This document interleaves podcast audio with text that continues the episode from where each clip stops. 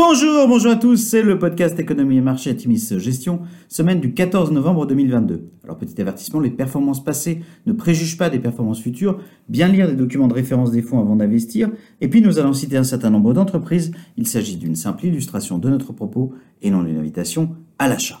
Alors cette semaine nous avons titré Bonne nouvelle sur le front de l'inflation. Belle semaine sur les marchés d'actions globaux. La semaine a commencé dans la méfiance avec notamment des élections américaines de mi-mandat qui, contrairement aux prévisions des sondages, n'ont pas laissé apparaître une nette victoire des républicains qu'en ayant les faveurs de Wall Street. À ce stade, les démocrates ont du reste sécurisé une majorité au Sénat, la majorité de la Chambre des représentants restant indécise avec un léger avantage aux républicains. La bonne surprise de la semaine est le chiffre d'inflation US qui est ressorti jeudi en dessous des attentes à 7,7% sur un an en octobre contre plus 8,2% en septembre. Conséquence directe, les taux à 10 ans ont nettement baissé avec un 10 ans US à 3,82% vendredi contre 4,16% en fin de semaine précédente. L'anticipation d'une hausse des taux US plus modérée que prévue fait plonger le dollar. L'euro s'apprécie de 3,96% contre dollar sur la semaine. Autre conséquence, l'envol des valeurs de croissance, le Nasdaq s'appréciant notamment de 7,4% sur la seule journée de jeudi. Les crypto-devises, dont nous sommes absents, ont été sous pression cette semaine avec l'effondrement de la plateforme FTX International, deuxième plateforme d'échange au monde, événement que certains comparent volontiers à un Lehman Brothers des crypto-devises. En Chine, les marchés ont été portés vendredi par l'annonce d'une réduction de deux jours du délai de quarantaine pour lutter contre la Covid-19.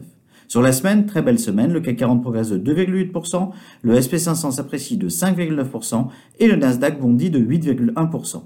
Alors du côté des sociétés, nous arrivons à la fin du cycle de publication, un cru que nous estimons globalement très bon pour les valeurs de vos fonds. Aux USA, résultat nettement au-dessus des attentes pour Array Technologies, Oak Street Health, Yeti, au-dessus des attentes pour Darling Ingredients, The Trade Desk et Yeti, conforme aux attentes pour Cabri Holdings, résultat mitigé pour Palantir et résultat objectivement décevant pour Walt Disney avec une nette sous-performance du vertical Median Entertainment en décroissance de 3%. En Europe, résultat nettement au-dessus des attentes pour Alphen, AstraZeneca, résultat au-dessus des attentes pour Deutsche Post DHL et résultat en ligne pour Coloplast. Alors à venir, les publications des grands distributeurs US donneront cette semaine une idée de la dynamique de la consommation américaine. Les chiffres de vente de détail US seront publiés mercredi et seront particulièrement suivis. Les déclarations des membres du FOMC de la Fed seront décryptées par les investisseurs dans l'attente d'indications quant aux décisions de la prochaine réunion de décembre. Nous nous réjouissons de l'impact favorable de la baisse des taux longs sur notre fonds Atimis Patrimoine, dont les performances sont tout à fait louables par rapport aux fonds comparables, mais ont été fortement impactés par le crack obligataire de 2022. Nos fonds thématiques orientés croissance profitent nettement de cette semaine de rebond avec une mention spéciale pour Atimis Better Life qui bénéficie d'une belle moisson de publications. Nous nous sommes légèrement réexposés dans nos fonds thématiques sans pour autant nous emballer, le contexte géopolitique et macroéconomique restant selon nous piégeux. De fait, la poussière étant retombée, la période devrait être très favorable au stock picking. Nous vous souhaitons une excellente semaine à tous.